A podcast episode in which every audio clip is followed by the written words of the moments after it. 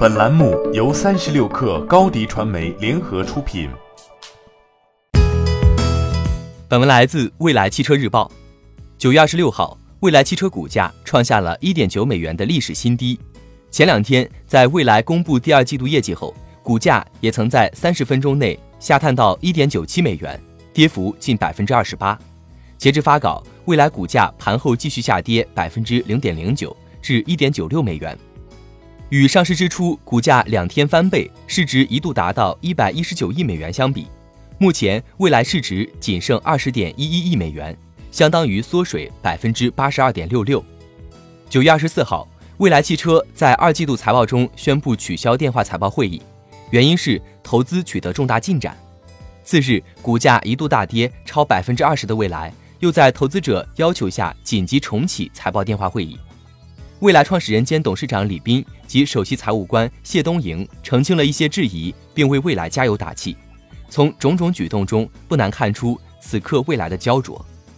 在电话会议中，谢东营表示，召回 ES 八是该公司二季度利润大幅下滑的主要原因。如果扣除三点三九亿元的召回成本，其汽车销售利润率为负百分之四，较一季度的负百分之七点二有所改善。谢东营承诺。未来在今年第三季度将显著减少亏损，第四季度也会继续保持这一势头。同时，李斌澄清了四年亏损五十七亿美元的说法，称亏损实为三十亿美元，约合人民币二百二十亿元。预计今年毛利率仍会是负数，但有信心获得更多投资。除了挽回投资人的信心，未来还急需获得市场的认可。保监会发布最新的机动车交强险数据显示。蔚来 ES 六汽车八月交强险上牌量为一千八百零八辆。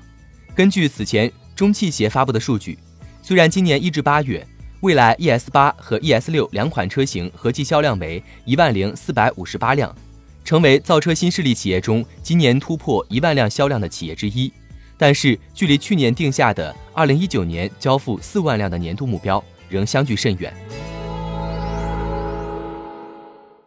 欢迎添加 baby 三十六克 b a b y 三六 k r 加入克星学院，每周一封独家商业内参，终身加入学习社群，聊风口谈创业，和上万课友一起成长进化。